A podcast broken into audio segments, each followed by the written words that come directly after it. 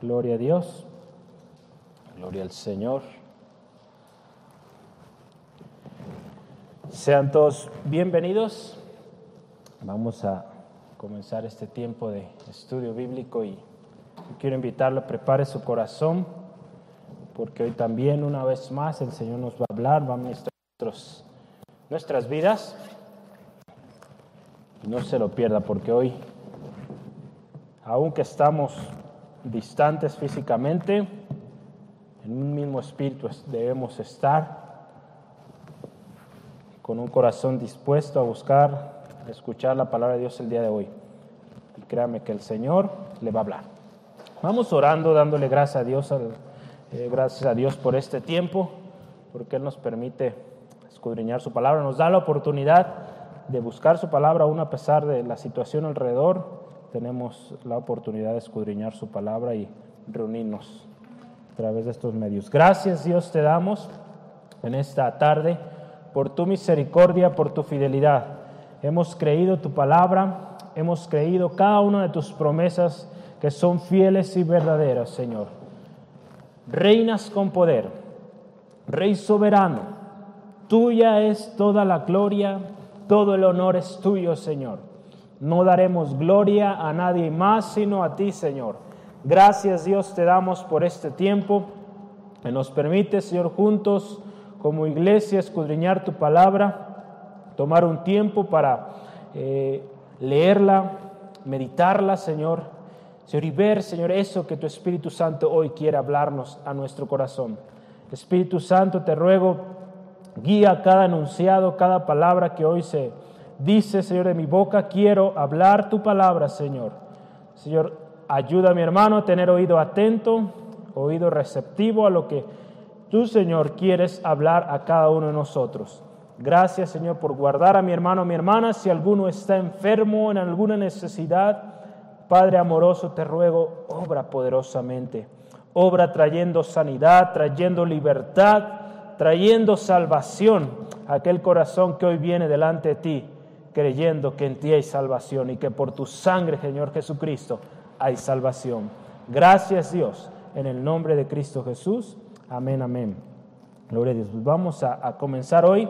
Estamos estudiando Romanos 12. El día de hoy vamos a estar terminando este capítulo. Eh, todavía queda mucho por aprender, mucho que escudriñar. Entonces, el tema de hoy es la ética del cristiano la ética del cristiano. Ahí vamos a estar tomando como referencia Romanos 12, de 13 al 21.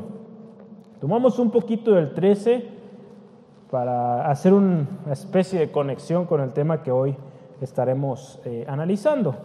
La semana pasada con nuestro hermano Esteban eh, platicábamos con respecto a la actitud que debemos tener, ¿verdad?, hacia nuestros hermanos. Sí, sí estoy bien en el título. Yo aquí noté, no sé si es, sí, ¿verdad, hermano? Sí. La actitud, yo aquí puse hacia los demás, pero es hacia los hermanos, ¿verdad? Hablamos, estuvimos estudiando el Romanos 12, 9 al 13, hablamos del que el amor sea un amor sin fingimiento, sufre tribulación, toda idolatría, toda mentira, avaricia, divorcio, tantas cosas que Dios aborrece, nosotros tenemos que aborrecerlo también y terminamos todo eso que Dios puso en su palabra, ¿verdad? Y que de generación a generación nosotros enseñemos, ¿verdad? Eh, lo bueno y va a haber bendición en nuestra eh, descendencia. Debemos pensar en todo lo bueno, porque lo bueno trae cosas buenas, ¿verdad? Cuando usted y yo hacemos lo bueno delante de Dios, los hombres lo ven y damos testimonio de que somos hijos de Dios, ¿verdad? Aquellos que son hijos de Dios hacen lo bueno. Una vida de servicio, una vida transparente, con amor, es a la que el Señor nos ha llamado. Esta es la voluntad de Dios, que vivamos así. Y, yo quiero conectar esta parte. Eh, estuve viendo varias versiones eh, de la Biblia y me llamó mucho la atención cómo es que diferentes versiones ponen título a estos pasajes de Romanos 12, 13 hasta el 21, desde el 13 al 21 hay diferentes títulos, ¿verdad? Por ejemplo, en nuestra Biblia, eh, Reina Valera, en su mayoría, usted va a ver ahí en el título del Romanos 12 y 13, deberes cristianos, ¿verdad? Creo que en la mayoría viene esto. Pero si usted ve en la versión nueva internacional, dice el amor. Ese es el título, el amor. En la nueva versión de la King James, el título que colocan aquí en los versículos 9 al, 9 al perdón, 13 al 21 perdón, de Romanos 12, lo llaman ahí actúa como cristiano. Aquí, si usted se fija, todo este capítulo está hablando cómo debemos ser como cristianos. Entonces, sí hace sentido esto, ¿no? Actúa como cristiano. En la versión estándar en inglés también menciona el título de marcas de un cristiano verdadero. Las marcas de un cristiano verdadero. La nueva traducción viviente en inglés también le llama el amor y sus manifestaciones es otro título que se le da a estos pasajes. La traducción lenguaje actual en español es ¿Cómo vivir la vida cristiana? Y el título que hoy colocamos nosotros es La ética del cristiano, tomando referencias de los diferentes autores y viendo lo que hoy vamos a estudiar, en particular del versículo 13 en adelante vamos a ver, sobre todo el 14 es donde habla más al respecto, cómo debe ser nuestra actitud ahora sí que hacia afuera. Eh, vamos a tratar una conexión con la actitud hacia adentro, pero el enfoque es nuestra actitud hacia afuera, o sea, los que no son de la iglesia, los que no son de la familia. Para ello yo quisiera que comencemos con algo bien práctico, sencillo. ¿Qué significa ética? Porque usted ve en su título la ética del cristiano, ¿verdad? Ese es nuestro título. Entonces, ¿qué es la ética? La ética, ¿verdad? en el diccionario, nos dice que es una disciplina, una rama de la filosofía que estudia el bien y el mal y sus relaciones con la moral y el comportamiento humano. Eso es la ética. Otro significado es un conjunto de costumbres y normas que dirigen o valoran el comportamiento humano en una comunidad. En pocas palabras, la ética es el estudio de esas conductas o valores que definen a un ser humano sobre lo que es el bien y lo que es el mal. Entonces, eso es la ética. Si usted recuerda, bueno, yo recuerdo en la secundaria tomé clases de ética y esto era lo que veíamos, ¿no? Sobre todo valores, ¿verdad? De alguna manera se nos daba esta formación para saber identificar lo bueno, lo malo y cómo llevar una buena relación con nuestra comunidad. Esa es, una buena ética. hablamos en el ámbito profesional, existe la ética profesional de actuar, vaya la redundancia, con profesionalismo. Si usted se dedica a cierta rama, eh, se dedica a ello y lo hace con excelencia, con ética, respetando a sus compañeros, respetando a nuestros clientes y, honrando aquello eh, a lo cual nos estamos comprometiendo. Tomando esta definición de ética, yo quiero proponer o propongo una definición de la ética cristiana. Este, tomando referencias de aquí la palabra del Señor,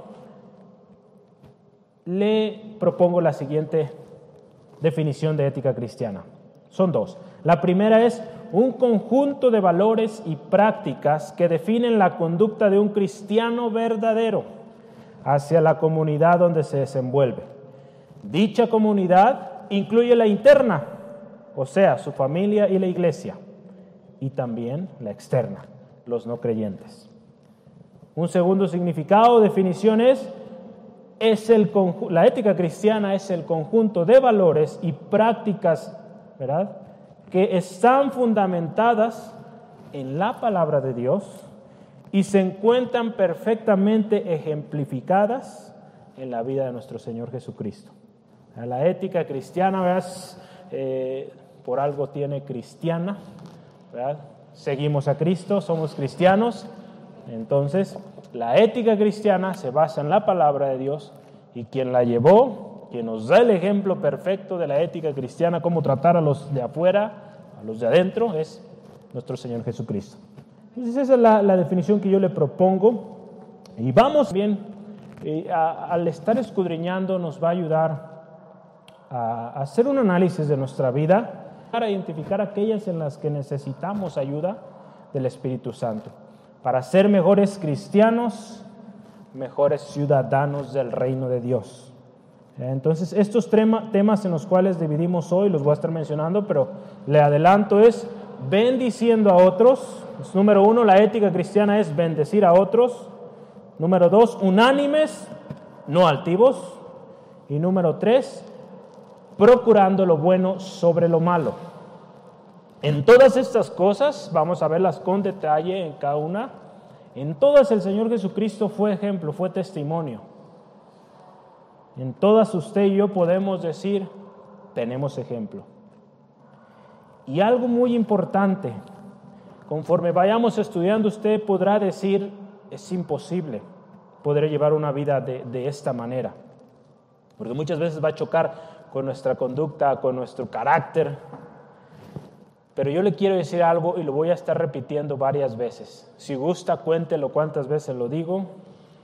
Puede tomarlo como ejercicio para que no se duerma. todo lo puede en Cristo que le fortalece. Si usted dice, yo no puedo perdonar, todo lo puede en Cristo. Sí puede perdonar. Yo no puedo aceptar a esa persona que diario me está molestando, todo lo puede en Cristo que le fortalece. Entonces yo le animo con esa mente, con esa promesa, escucho la palabra de Dios y créalo. Amén. Entonces comenzamos bendiciendo a otros. Para ello vamos a leer ahí en Romanos 12, versículo 13 al 15. La palabra de Dios dice así, compartiendo para la necesidad de los santos, practicando la hospitalidad, bendecid a los que os persiguen, bendecid y no maldigáis. Gozaos con los que se gozan, llorad con los que lloran. Esos tres versículos, qué tremendo mensaje y podríamos, si usted gusta, sacar uno de cada versículo. Yo batallé mucho para lograr condensar, eh, pero creo que Dios nos va a hablar hoy. Bendecir a otros, bendecir. ¿Qué es bendecir? La palabra griega usada aquí para bendecir es, o su significado es bien decir, o decir bien o, invocar o decir bendición sobre alguien, ¿verdad? Normalmente en el contexto donde nos desenvolvemos bendecir, pues es hablar bien de alguien y también no solamente hablar, a veces también eh, dar algo bueno. Entonces, que, que, algo bueno salga de nosotros, eso es bendecir, ¿verdad? En términos simples. El deber del cristiano, hermano, hermana, si comenzamos desde aquí es bendecir y no maldecir. Ese es el deber del cristiano y si usted me acompaña en su Biblia, el deber del cristiano eh, es bendecir, usted lo puede confirmar en Primera de Pedro 1, 3, 8 al 9. Primera de Pedro capítulo 3, versículo 8 al 9. La palabra del Señor dice así, finalmente sed todos, fíjese, de un mismo sentir, compasivos, amándose fraternalmente, misericordiosos, amigables, no devolviendo mal por mal, ni maldición por maldición, sino por el contrario, bendiciendo, sabiendo que fuisteis llamados para que deraseis bendición. La nuestra herencia es de bendición y lo que de gracia hemos recibido, de gracia damos. Entonces tenemos que hablar, dar bendición. ¿verdad? Ninguno de los pasajes que acabamos de leer habla de, hablar mal de los demás, maldecir. No, Dice, lo contrario, bendecir. El Señor nos ha llamado a eso, a bendecir. La bendición dada, de un, dado por el cristiano verdadero es y debe ser para todos. La bendición aquí, ahorita vamos a ver, es para todos los hombres, no nomás a unos o a los que nos hacen bien. Al decir que es para todos, ¿verdad? Porque estamos hablando de bendecir a otros, incluye los de adentro, los de la familia, del cuerpo de Cristo, pero también los de afuera, que es el enfoque del día de hoy. Y creo que aquí, hermano, hermana, hay algo que tenemos que aprender. Si yo le pregunto y hoy le animo, hágase esta cuestión, la hagamos cada uno. ¿A quién de nosotros nos gusta bendecir a otros, verdad? Tomando el concepto bendecir es hablar bien o dar algo bueno. ¿A quién nos gusta bendecir? Yo creo que si les pregunto, a todos nos gusta recibir bendición, ¿verdad? Pero si vemos a quién le gusta bendecir o bien decir de los demás. Si yo le pregunto una segunda cuestión, ¿qué nos resulta más fácil? ¿Decir bien de alguien o decir mal de alguien? O lo digo de otra manera, ¿qué se le hace más fácil? ¿Decir los atributos de alguien o decir los errores de alguien? Creo que aquí hay algo que necesitamos considerar, porque si usted y yo vemos, nuestra naturaleza es muy dada a resaltar los errores de los demás. Eso es facilito. Creo que si yo le pregunto ahora, a ver, dígame eh, un error del que está a su lado y luego lo va a decir, pues no se peinó, eh, no se bañó hoy, eh, si está en casa, ¿verdad? No se bañó hoy. Muchas cosas podrá decir ahí. Pero si yo le digo, dígame algo bueno de esta persona, ay, mm, pues qué será, bueno, es que, pues era bueno, pero hoy falló. Y así es nuestra naturaleza. Entonces hay algo importante ahí que necesitamos corregir en nuestras vidas. Bendecir. Bendecir. El Señor nos llamó a esto, a bendición, a bendecir. Vamos a ver tres aspectos de lo que es bendecir. ¿Cómo es que debemos bendecir? En el versículo 13, si usted se fija, bendecir a los santos. Yo quiero empezar con esto, bendecir a los santos. Porque si, usted se fija en el versículo 3, dice, compartiendo para las necesidades de los santos, practicando la hospitalidad. A los de adentro, ¿verdad? A los santos. E, era algo muy común, si usted y yo lo vemos, vea este texto y, y lo veíamos hace algunos días, semanas, perdón, en Hechos, la iglesia primitiva así vivía. Cuando vimos los principios o principios de la iglesia primitiva, veíamos cómo la iglesia compartía, dice la palabra de Dios, si usted y yo vamos allá, Hechos 2, 44 al 45, nos habla de lo que hacían para bendecir, fíjese. Hechos 2, 44 y 45 dice, todos los que habían creído estaban juntos y tenían en común todas las cosas. Y vendían, fíjese, sus propiedades y sus bienes y los repartían a todos según la necesidad de cada uno. Era algo común. Si usted y yo vamos al versículo, capítulo 4, versículo 34 y 35, también nos habla de esta práctica que tenían en la iglesia primitiva. Así que no había entre ellos ningún necesitado, porque todo lo que poseían, todos los que poseían heredades o casas, las vendían, fíjese, y traían el precio de lo vendido, y lo ponían a los pies de, de los apóstoles y se lo repartían a cada uno según su necesidad. Bendecir a los santos era algo muy común en la iglesia primitiva. Si usted y yo analizamos las cartas de Pablo, Pablo también enseñaba a las iglesias donde los diferentes lugares donde él estuvo, les animaba a bendecir a la iglesia.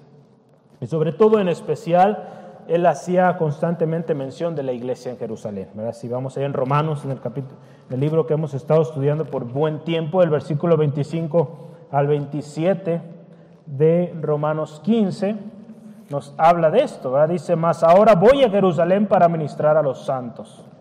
Y él habla del ejemplo de Macedonia y Acaya, dice, tuvieron a bien hacer una ofrenda para los pobres que hay entre los santos que están en Jerusalén. Pues les pareció bueno y son deudores de ellos, porque si los gentiles han sido hechos participantes de sus bienes espirituales, deben también ellos ministrarles de los materiales. Aquí, Pablo en sus cartas a las diferentes iglesias animaba a hacer bendición hacia los demás hermanos.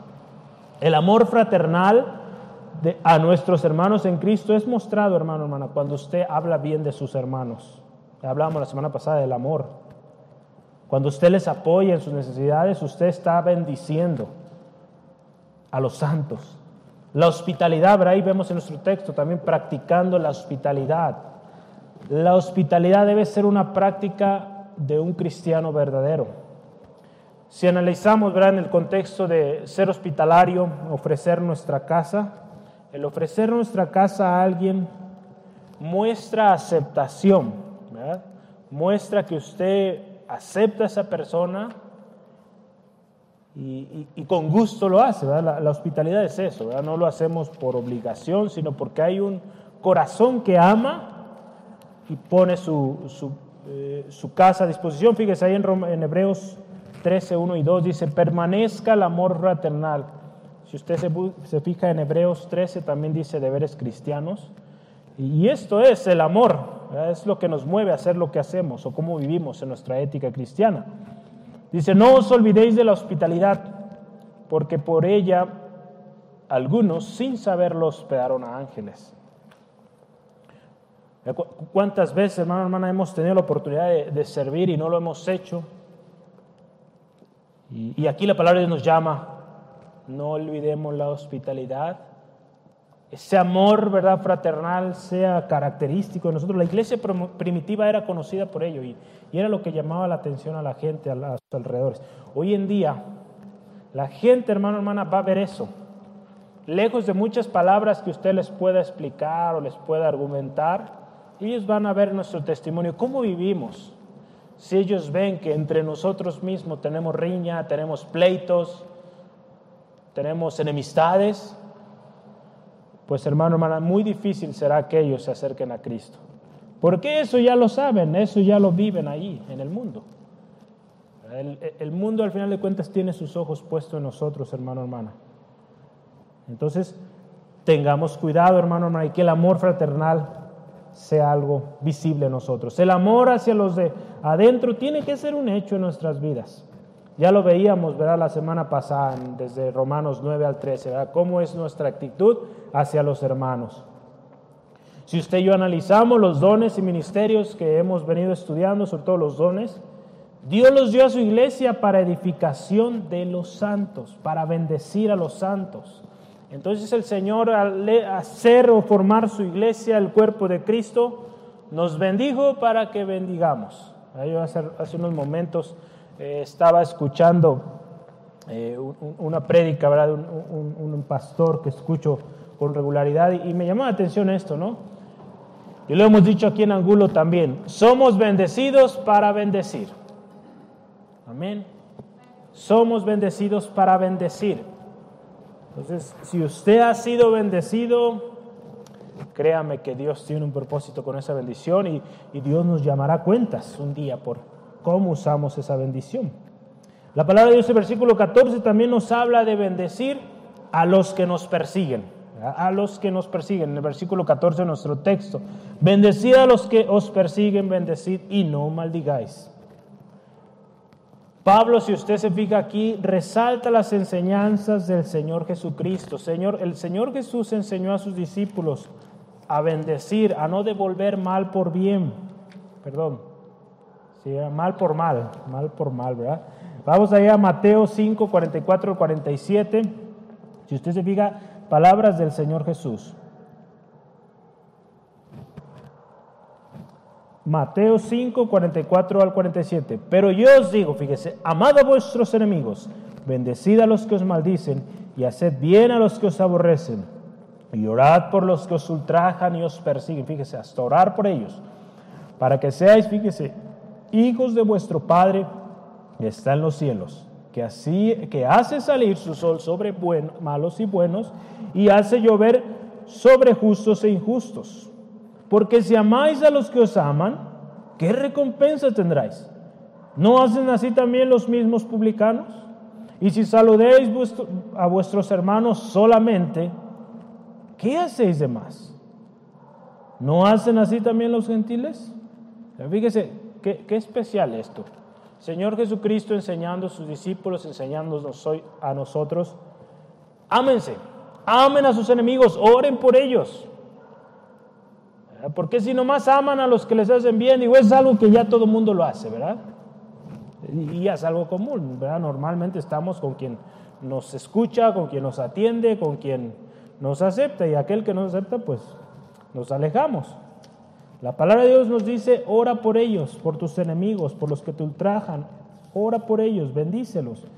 En Lucas 6, 28 también nos habla de esto, fíjese, voy a rápidamente, 6, 28 de Lucas. Dice la palabra de Dios así. Bendecía a los que os maldicen y orad por los que os calumnian, los que hablan mal de usted. Ore por ellos, bendígalos. Eso nos llamó el Señor. Acuérdense, estamos hablando de bendecir a otros. Definitivamente no podemos evitar los enemigos. Siempre va a haber alguien que usted o yo no le caigamos bien, hermano, hermana. Es la parte o es parte de nuestra naturaleza. Vivimos en el mundo. Tendremos enemigos de nuestra propia casa, en la escuela, trabajo, etc. Pero Jesús nos enseñó con su ejemplo, hermano, hermana, a no maldecir, sino a bendecir. ¿verdad? Señor Jesús aún estando en la cruz, después de tanto golpe, tanto insulto, ¿cuáles fueron sus palabras? Señor, perdónalos, no saben lo que hacen. Fíjese qué corazón tan especial y, y tan ejemplar para nosotros el día de hoy. En Isaías 53, 7 usted sabe este texto, ¿verdad? No abrió su boca. En una ocasión el Señor le dice a sus discípulos, yo pude haber dicho al Padre que envió una legión, ¿verdad? Y, y pues les dio una buena a estas personas, pero Él no abrió su boca, no ofendió, no emitió juicio, no castigó. Él bendijo. Parecerá redundante, pero usted se fija en el versículo 14, lo vuelve a decir. Bendecid, ¿verdad? Vamos a ver, bendecid y no maldigáis, ¿verdad? Lo vuelve a decir, bendecid y no maldigáis. Esta cosa de repetir no es porque el apóstol Pablo ya tuviera ahí problemas, ¿verdad? Con que repetía como algunos de nosotros, ¿verdad? Sino es algo importante, bendecir y no maldecir. No digamos mal de otros, hermano, más recordemos que esto de decir mal de los demás es algo que tenemos muy arraigado en nosotros como seres humanos, pero tenemos que quitarlo. Y si usted dice no puedo, sí puede, todo lo puede Cristo que le fortalece. El maldecir o hablar mal de otros, créame, es perjudicial en cualquier entorno. El bendecir o el hablar bien, el tener una buena respuesta, dice ahí Proverbios 15.1, una blanda respuesta, puede calmar el furor más ardiente que pueda haber. Entonces, créame hermano, hermana, que debemos de bendecir y no maldecir. Amén. Y esta última parte que dice el versículo 15, bendecir también en el gozo y en la tristeza de otros. Verá ahí nos dice, bendecid, perdón, gozaos con los que se gozan, llorad con los que lloran. Cuando hay alguno o alguno que está en gozo, o alguien que está contento, a veces nos va a resultar difícil, ¿verdad? Gozarnos. ¿Por qué? Porque muy probable es que usted o yo queríamos aquello que le tocó a ese hermano o hermana. Pero la palabra de Dios nos dice, gózate con el que se goza. ¿Por qué? Porque el Señor con algo tan especial, yo lo analizaba y decía, esto de gozarnos o tener esta práctica de gozarnos con los que se gozan, nos va a librar de la codicia de querer aquello que el otro tiene. Porque la codicia es pecado, es un deseo desmedido, un deseo desmedido de lo que tiene otro. Entonces mejor gócese, alégrese por lo que su hermano tiene. Es sencillo, gócese con los que se gozan en las victorias de su hermano, de su hermana, en el ascenso de su hermano, su hermana, en la nueva casa, en el nuevo carro, en el aumento de sueldo, en todo lo que suceda con su prójimo, gócese gócese. Y eso le va a librar de codicia, de malos pensamientos. Y créame que Dios es fiel y en su momento le va a bendecir a usted. Y otros se van a gozar con usted. Eso es lo precioso de nuestro Señor. A su tiempo el Señor recompensa a cada uno. Jesús nos enseñó a gozarse con los que se gozan. Aquí yo buscaba en todo, recuerde mencioné esto al principio, en todo tenemos ejemplo de Jesús y yo buscaba una sección donde Jesús se haya gozado con los que se gozan. Y yo encontré algo bien interesante. En Lucas 10, 21, Lucas 10, 21, sí, ahí es. En aquella misma hora Jesús se regocijó en el Espíritu y dijo, yo te alabo Padre Señor del cielo y de la tierra, porque escondiste estas cosas de los sabios y entendidos y lo has revelado a los niños. Sí, Padre, porque así te agradó. Dice, Jesús se regocijó. ¿Y qué, qué acababa de suceder poco antes? Jesús había enviado a sus discípulos, eh, a, los famosos 70, ¿verdad? Dice ahí, si ve usted el título anterior, regreso de los 70.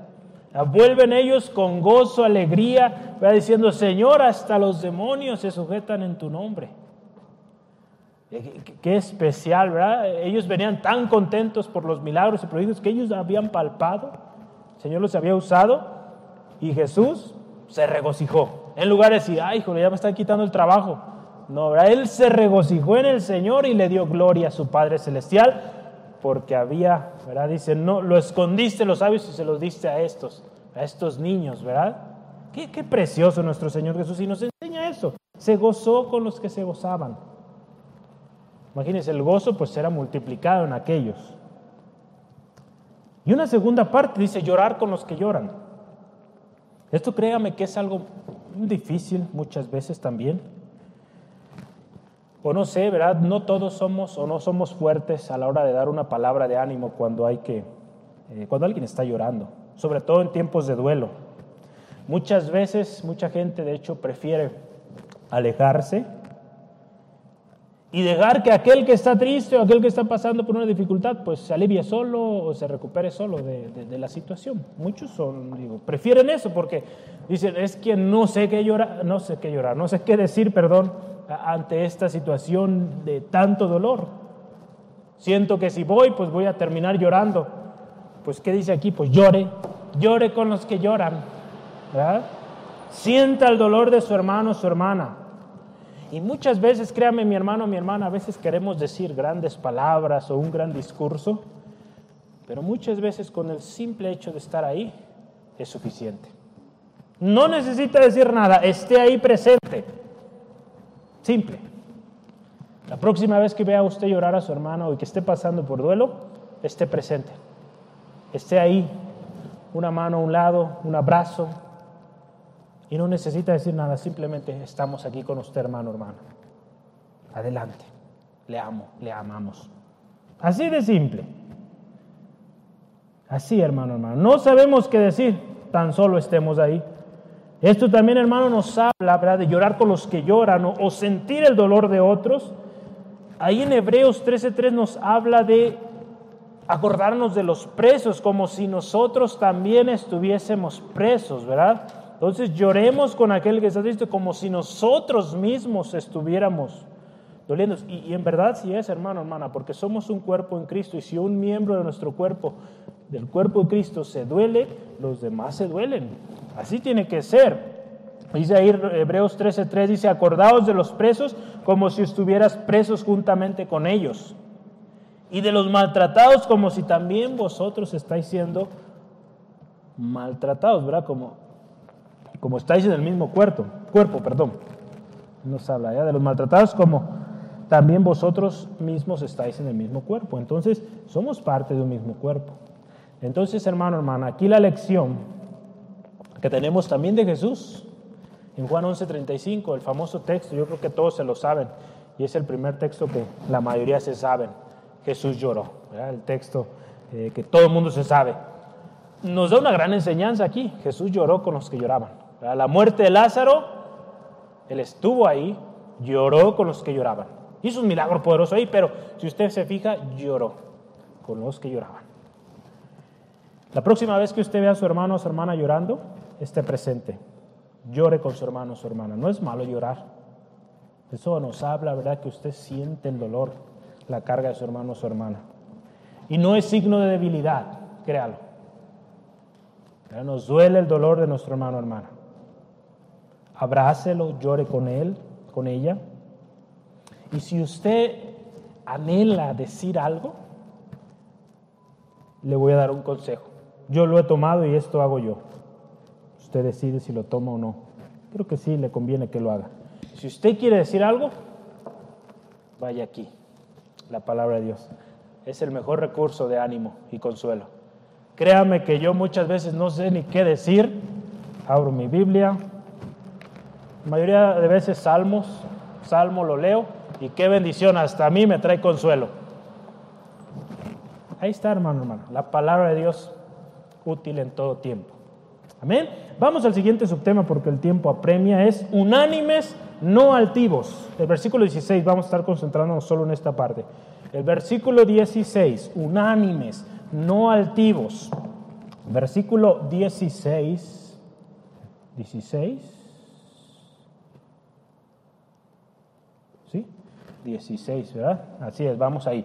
Dice, unánimes entre vosotros, no altivos, sino asociándose con los humildes, no seáis sabios en vuestra propia opinión. Recuerde, la primera parte de bendecir alcanzó a incluir, de alguna manera, o de hecho también esta segunda parte, a los de adentro, ¿verdad? Pero estamos hablando de la ética, cómo nos relacionamos con nuestra comunidad, tanto interna como externa, ¿verdad? E, en la última parte, sobre todo, hablaremos más hacia la comunidad externa los que no son creyentes. Entonces aquí nos habla unánimes, hermano, hermana, en unidad. Parte importante de la ética cristiana en cómo usted y yo nos conducimos es una manera de ser o de vivir en la cual usted y yo pertenecemos a un cuerpo, pertenecemos a una familia. ¿Cuántos hoy hay que dicen ser cristianos? Y se les pregunta a qué iglesia perteneces o, dónde asistes. No tiene lugar donde asiste. Él, se considera que Él es el único o la única. Y, qué tremendo esto. La palabra de Dios tantas veces nos habla, ¿verdad? De que debemos estar en unidad, no dejarnos de congregarnos, que, es un deleite eh, estar juntos. Porque ahí es donde el Señor está, donde hay edificación. La palabra de Dios nos llama a esto, a estar unidos. La unidad es algo que agrada a Dios en Romanos 15, 5 al 6, ¿verdad? lo veremos más adelante, pero yo le adelanto aquí, dice, pero el Dios de la paciencia, de la consolación, os dé entre vosotros un mismo sentir según Cristo Jesús. Fíjese, para que seáis, o para que unánimes, perdón, a una vez glorifiquemos a Dios y al Padre nuestro Señor Jesucristo. Juntos, unánimes, agrademos al Señor. Porque en la unidad, hermano, hermana, hay gozo, hay consuelo, hay paz, hay un mismo sentir y algo tan especial, hay un perfeccionamiento unido. Si bien, ¿verdad? Cada uno Dios nos ha dado una gracia distinta, es para edificación los unos de los otros. Y en esa unidad, hermano, hermana, usted en las áreas que es fuerte va a ayudar a su hermano donde es débil y viceversa. Donde usted flaquea su hermano, su hermana, créamelo, aunque usted piense, ¿y este hermano que va a enseñar? Este hermano le va a enseñar mucho y le va a ayudar en esas áreas donde usted flaquea. Segunda de Corintios 13, 11 dice, por lo demás, hermanos míos, tened gozo, perfeccionaos, consolaos, sed de un mismo sentir y vivid en paz. Y el Dios de paz y de amor estará con vosotros. Cuando estamos en un mismo sentir, en un mismo corazón, Dios habita ahí. Por eso este pasaje, que él, habita en medio de las alabanzas de su pueblo, Él está donde, habita, donde están dos o tres congregados. Todos estos textos que hablamos al respecto. Filipenses 2.2 nos dice, nada hagáis por contienda, por vanagloria, antes bien, con humildad, estimando cada uno a los demás como superiores a él mismo. Yo leí el versículo 3, pero tenía que leer el, versículo 2. Filipenses 2.2 lo leo. Completad mi gozo sintiendo lo mismo, teniendo el mismo amor, unánimes. Yo quería encontrar esta palabra, unánimes, sintiendo una misma cosa. Es, ¿verdad? Unánimes, lo mismo. Jesús oraba por los suyos, ¿verdad? Una vez más Jesús como ejemplo. Él oraba por los suyos ahí en Juan 17, 20 al 21, ¿verdad? Que sean uno, Padre, que sean uno. Así como tú y yo somos unos, que ellos también sean unos, para que den testimonio, ¿verdad? Porque otros, ¿verdad? Jesús en su oración ahí en Juan 17 eh, habla y ora también por aquellos que habían de venir. Y aquellos habían de venir por la unidad en la cual vivían los suyos. Por eso es tan importante la unidad que nos menciona aquí, porque otros van a venir a Cristo cuando vean esa unidad, hermano, hermana. El mundo hoy está dividido. Si usted ve, por ejemplo, ahorita tenemos eh, en, la puerta, ¿verdad? o es algo noticia mundial, ¿verdad? las elecciones ahorita en los Estados Unidos, cómo el país está dividido, ¿verdad? Con una idea diferente, cada partido, ¿verdad? cada ideología. La división en cualquier lugar que usted va, hay división. Y es muy raro ver algo unido el cuerpo de Cristo tiene que estar unido y debe dar testimonio de ello. Porque es ahí donde la gente va a ver la diferencia, hermano, hermana. No será fácil, créame, no será fácil mantener esa unidad, porque requiere esfuerzo, Pero la unidad, hermano, hermana, vivir unánimes es necesario para agradar y para cumplir la voluntad de Dios. Yo quiero que leamos, eh, son varios versículos, pero vamos a tomar tiempo para leerlos. Efesios 4. Efesios 4, 1 al 6. Efesios 4, versículo 1 al 6. Yo pues, preso en el Señor, ruego que andéis como es digno de la vocación con que fuisteis llamados. Fíjese, con toda humildad y mansedumbre, soportándonos con paciencia los unos a los otros en amor. Escuche el versículo 3. Solícitos en guardar la unidad del Espíritu en el vínculo de la paz. Un cuerpo, un espíritu, como fuiste también llamados en una misma esperanza de vuestra vocación. Un Señor, una fe, un bautismo, un Dios y Padre de todos, el cual es sobre todos y por todos y en todos. Compartimos, hermano, hermana, muchas cosas aquí. Y sobre todo un mismo Salvador. Vivamos en unidad. Somos un cuerpo unido en Cristo. Amén. La segunda parte ahí es no altivos. pero Hay una tendencia cuando estamos en grupo o cuando estamos en reunión, hay una tendencia al orgullo, ¿verdad? Porque queremos ser reconocidos, queremos que los demás nos vean, queremos que otros digan, ah, esta persona sale o esto, ¿no? Pero la palabra de Dios nos dice que no demos lugar a la altivez. Aquí en nuestro texto, ¿verdad? Dice, no altivos. En el versículo 16 dice, no altivos. Unánimes entre todos, o entre vosotros, perdón, no altivos. La palabra nos dice ello.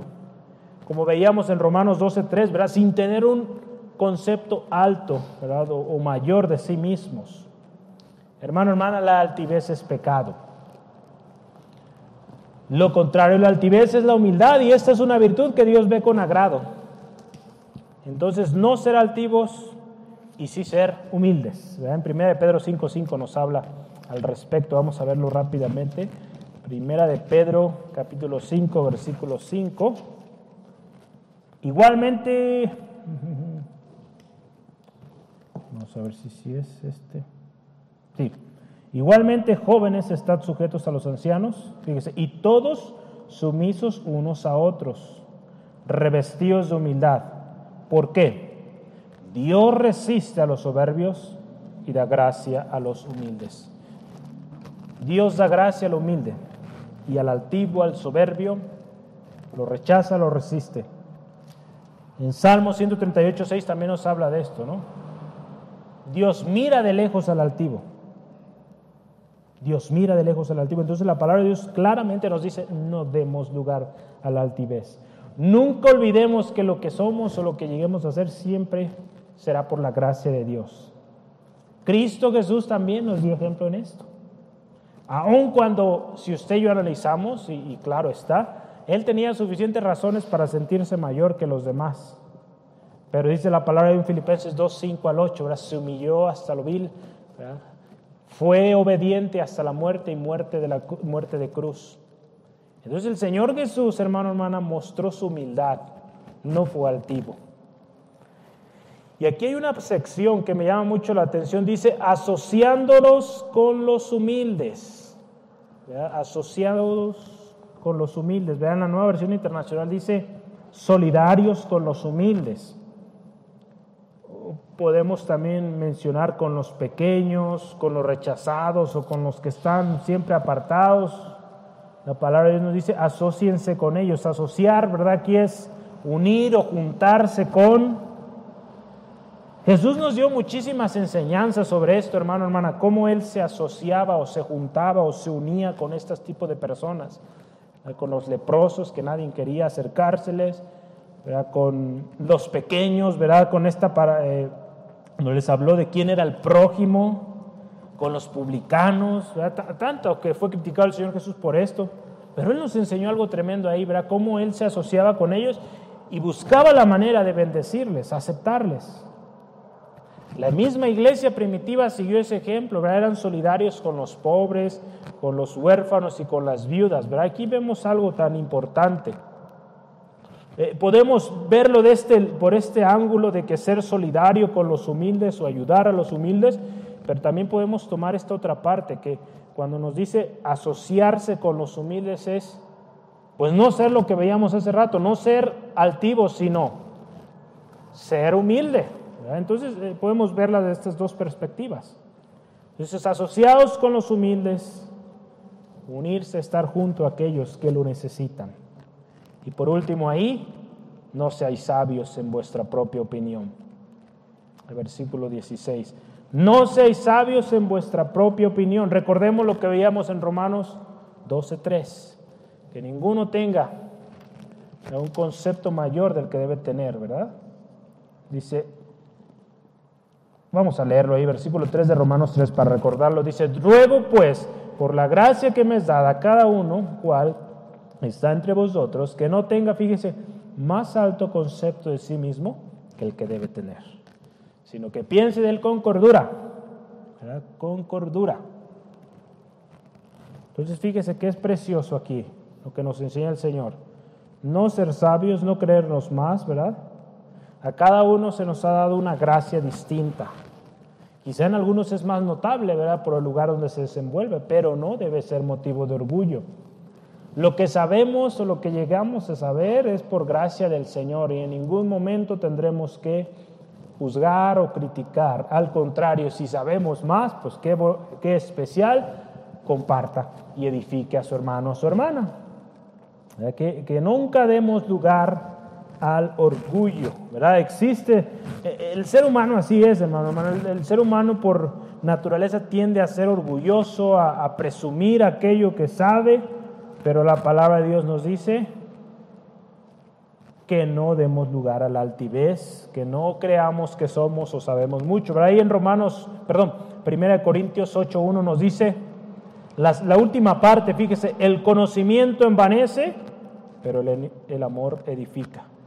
Muchas veces, ¿verdad? conforme el conocimiento va creciendo en una persona, empieza a creerse más, ¿verdad? convierte en una persona altanera, arrogante, en el cuerpo de Cristo no hay lugar para esto. Recordemos, hermano, hermano, una vez más, los dones y ministerios, la gracia que el Señor ha derramado a nosotros es para edificación del cuerpo de Cristo. En ningún momento es para su propio beneficio. Así es, hermano, hermana, es para la edificación. En resumen, esta segunda parte, juntos, viendo por las necesidades de otros, sin dar lugar al orgullo y usando nuestro conocimiento, nuestra sabiduría para edificación de los demás. Teniendo, fíjese, un concepto equilibrado de sí mismo como miembros del cuerpo de Cristo. Amén. Gloria a Dios. La última parte y última sección que hoy estaremos viendo, los últimos versículos 17 al 21. Vamos a leerlos. Romanos 12, 17 al 21. No paguéis a nadie mal por mal. Procurad lo bueno delante de todos los hombres. Si es posible, escuche esto, en cuanto depende de vosotros, estad en paz con todos los hombres. No os venguéis vosotros mismos, amados míos, sino dejad lugar a la ira de Dios, porque escrito está, mía es la venganza, yo pagaré, dice el Señor. Así que, así que si tu enemigo tuviere hambre, dale de comer. Si tuviere sed, dale de beber. Pues haciendo esto, ascuas de fuego amontarás sobre su cabeza. No seas vencido por lo malo, de lo malo, sino vence con el bien el mal. Versículo 27 nos habla, y yo le llamé así, procurar lo bueno, o procurando lo bueno. Si recibimos mal, damos bien, y aún oramos por ello, ¿verdad? Como lo leíamos hace ratito en Mateo 5, 44. Si recibimos mal, si recibimos maldición, nosotros damos lo contrario, bendecimos, oramos por ellos. Eso es, procuramos lo bueno hacia los demás. Y algo muy interesante aquí, que estamos hablando, acuérdese, la ética cristiana, cómo tratamos a los demás. Entonces procuramos lo bueno, ¿verdad? Dice aquí, no paguéis a nadie mal por mal, procurar lo bueno delante, fíjese, de todos. ¿verdad? Esta, esta palabra o este eh, palabra ahí, todos es clave aquí porque nos dice todos. Entonces no hay excepciones ahí. El bien lo debemos procurar para todos los hombres. Y algo importante yo veía aquí, sin represalias. Porque muchos reciben un mal y dicen, ya llegará el tiempo y me lo voy a cobrar y le va a tocar caro pagar. En 1 Tesalonicenses 5:15 nos dice, mirad que ninguno pague a otro mal por mal. Antes, fíjese, seguid siempre lo bueno unos para con otros y para con todos, otra vez, para con todos. Hace rato leíamos, fuimos llamados para heredar bendición. Y esa bendición, hermano, hermana, damos, acuérdese, hablamos. Fuimos bendecidos para bendecir. Nunca olvide esto, hermano, hermana. Entonces, procuremos el bien para todos. Amén. Y, la siguiente parte del versículo 18 dice, estad en paz con todo. Dice, en lo que dependa de nosotros, estemos en paz. Ya lo mencionaba, no vamos a poder evitar a los enemigos, siempre va a haber alguien ahí que nos va a hacer la vida difícil.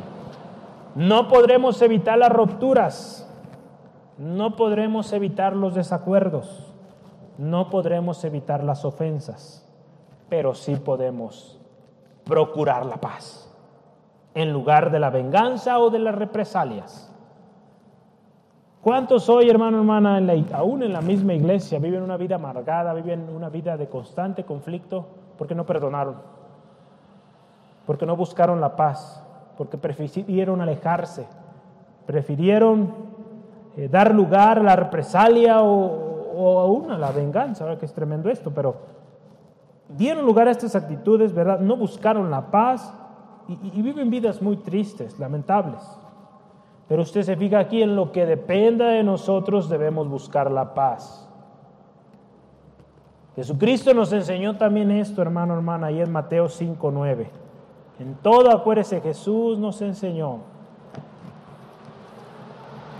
Mateo 5, versículo 9 dice, bienaventurados los pacificadores porque ellos serán llamados hijos de Dios. Señor Jesucristo nos llamó a ser pacificadores.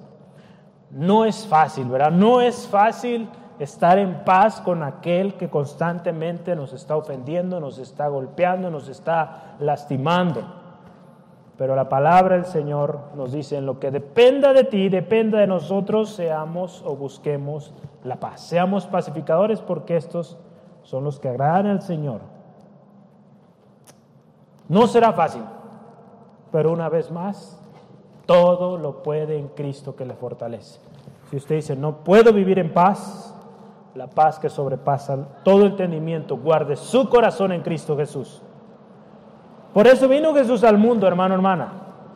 Vino al mundo y se hizo hombre para enseñarnos, hermano, hermana, que sí podemos guardar la paz, aún y a pesar de la gran ofensa, aún y a pesar de la misma muerte que atiendan eh, o que eh, arremetan contra nosotros. Jesucristo aún en ese momento, estando en la cruz, pidió misericordia pidió perdón para ellos, para aquellos que lo golpeaban, que lo lastimaban. Estar en paz con todos, todos aquí una vez más.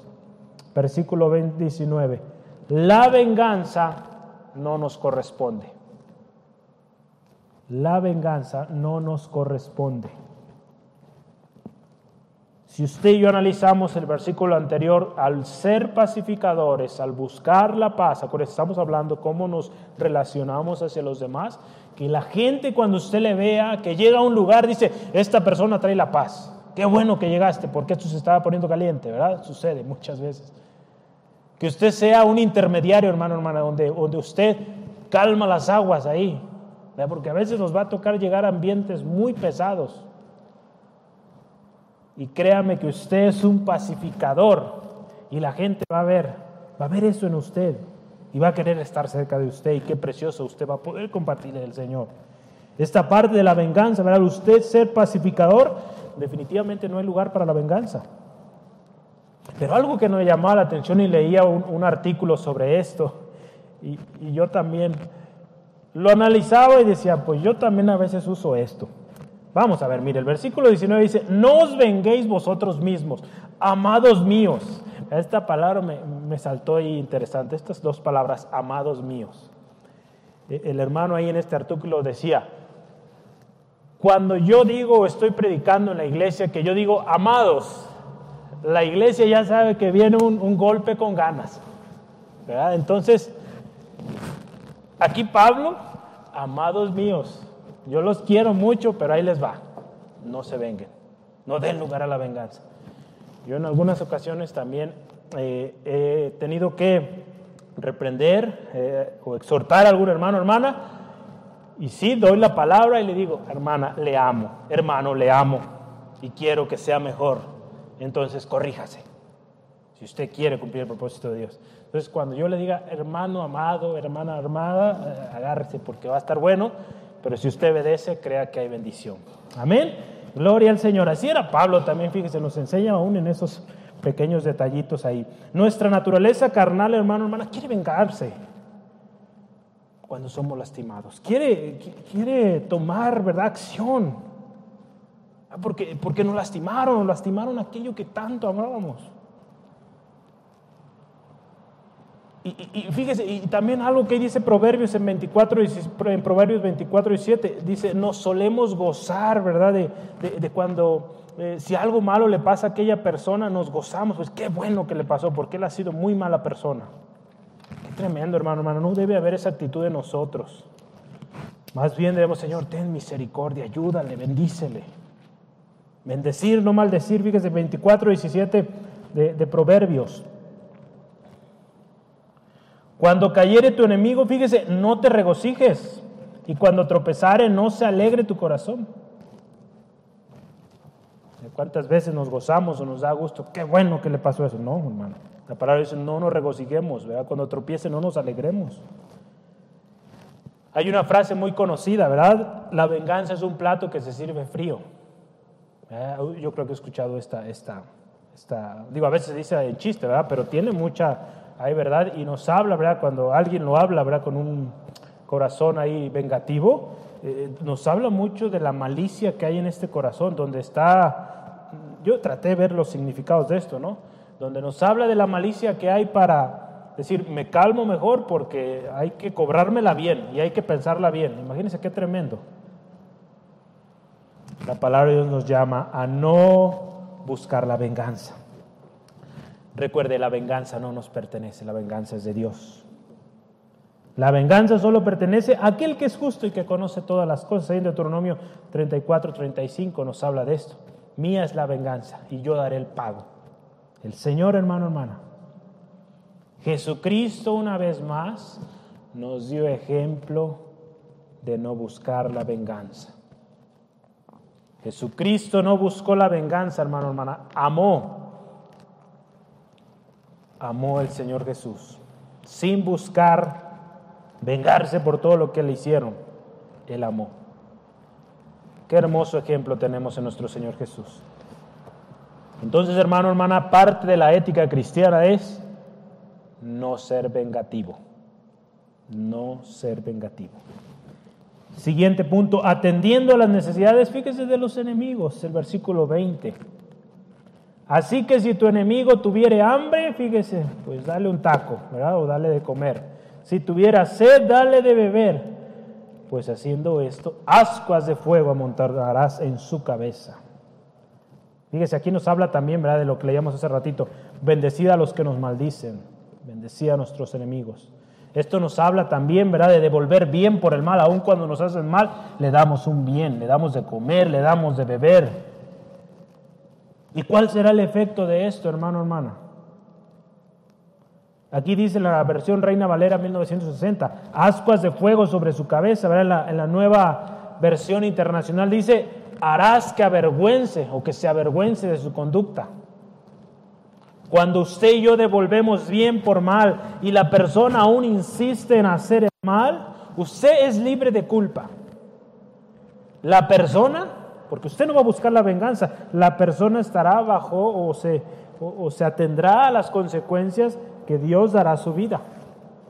La afrenta aún será mayor si él persiste o ella persiste en su ataque.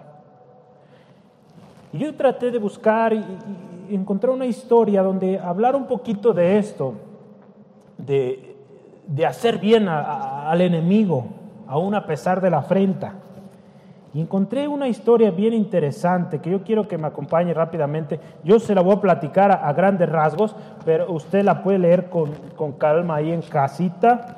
Eh, tiene tiempo para leerla ahí en Segunda Reyes capítulo 6. Segunda Reyes capítulo 6.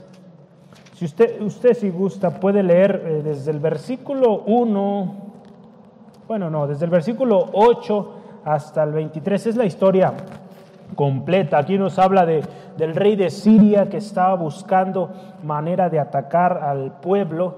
Y cuando él tramaba algo, eh, Dios usaba un hombre para avisar al rey de Israel, de tal manera que se hacían las adecuaciones, se ajustaba y el pueblo era librado. El pueblo era librado. Y, en alguna ocasión eh, este rey de Siria dice, ¿por qué siempre que quiero atacar hay algo que, se, que ellos de alguna manera ya sabían? Y uno de sus siervos le dice, es que ahí hay un hombre de Dios, Eliseo, que Dios le habla y le dice al rey lo que tú estás tramando.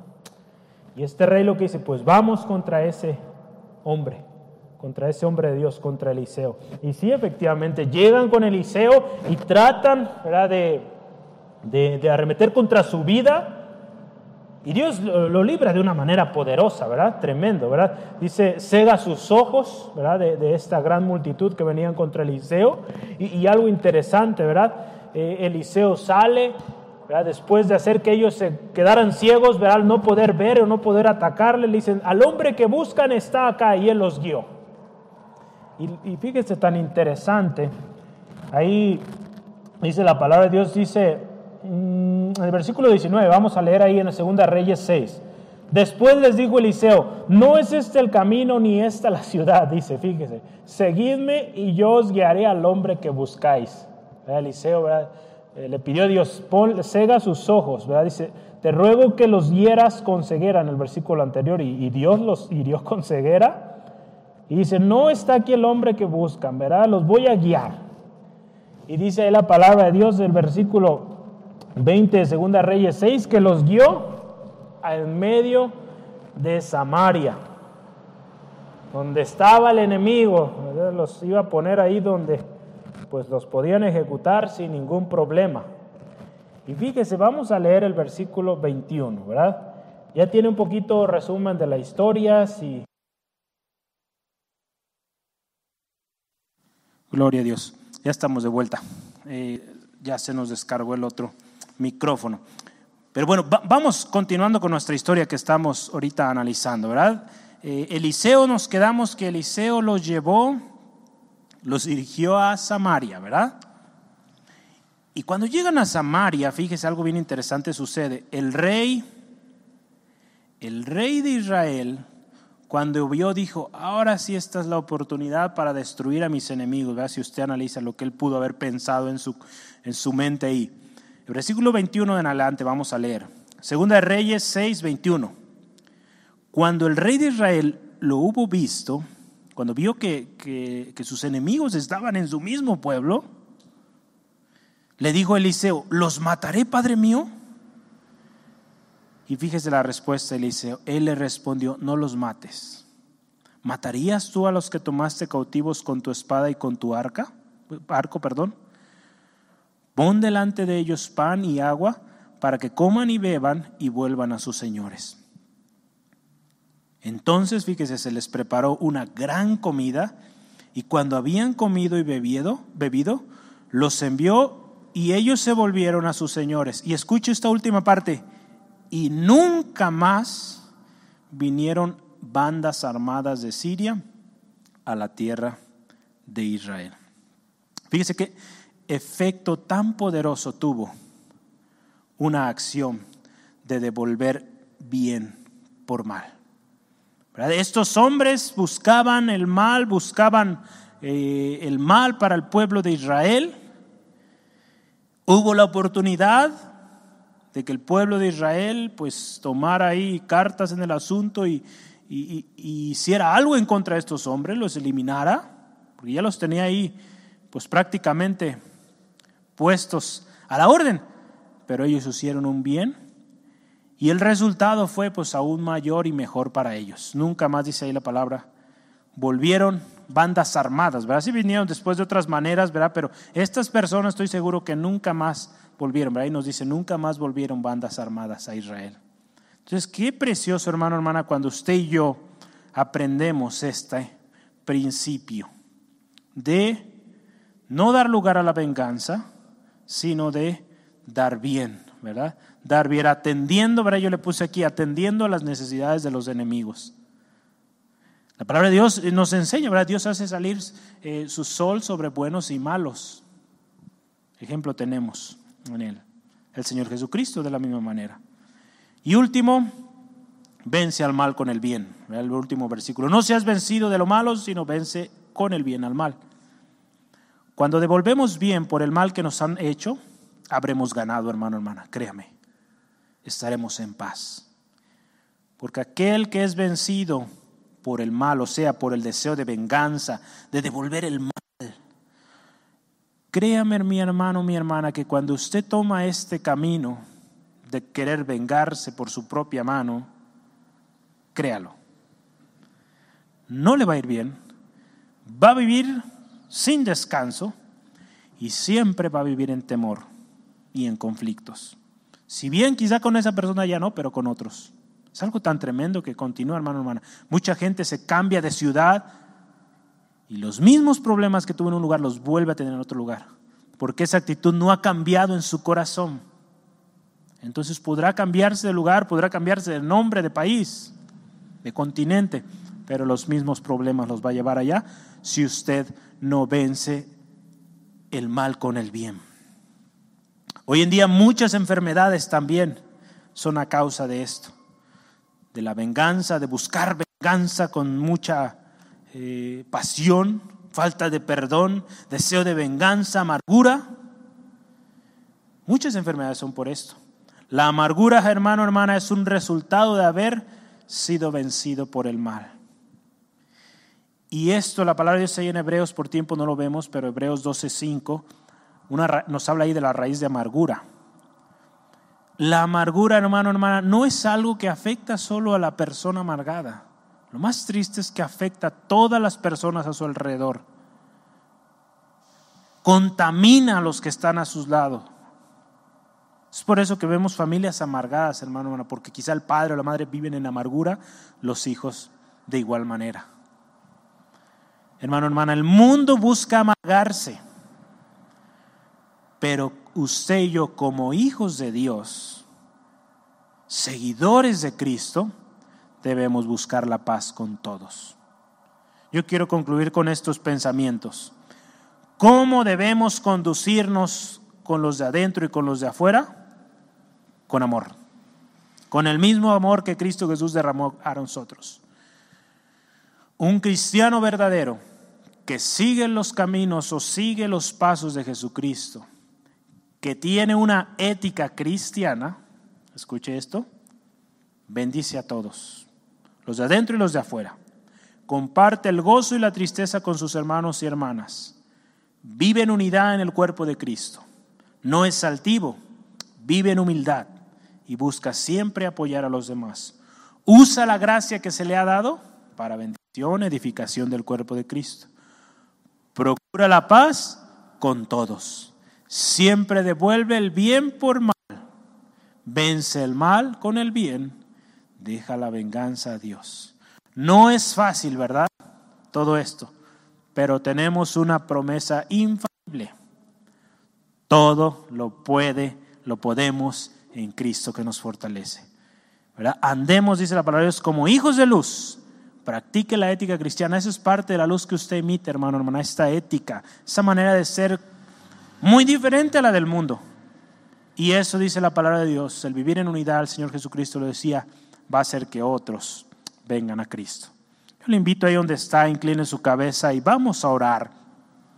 Primeramente, agradeciendo a Dios por su palabra, porque Él ha sido bueno y nos enseña hoy esta preciosa enseñanza. ¿Cómo debemos comportarnos?